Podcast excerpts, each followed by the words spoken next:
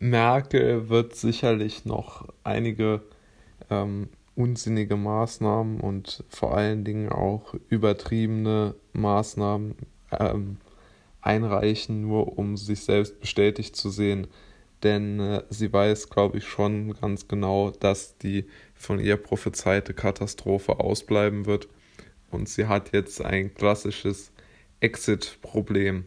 Aber ich denke, Frau Merkel beschäftigt vor allen Dingen was anderes, nämlich dass ihre Kanzlerschaft völlig ohne politischen Inhalt sonst bleiben wird.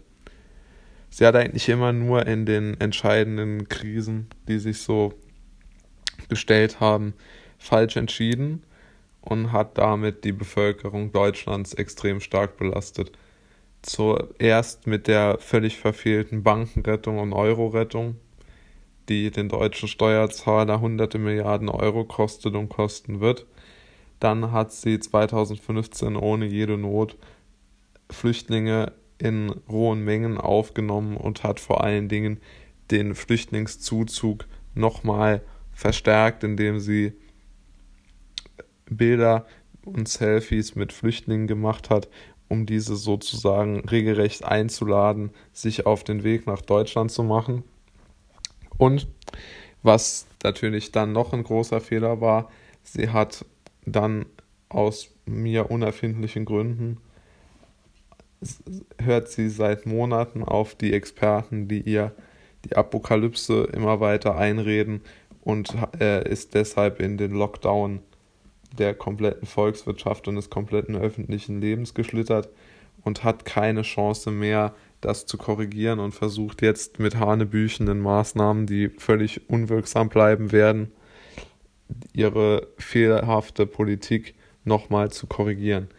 Äh, das haben wir aber jetzt schon ausreichend diskutiert, warum diese Maßnahmen völlig fehl am Platze sind, sondern es geht darum, jetzt einmal die Kanzlerschaft Merkels als beendet anzusehen und sich Gedanken zu machen, wie man vielleicht eine solche extrem lange Kanzlerschaft der Fehlentscheidungen ähm, verhindern könnte.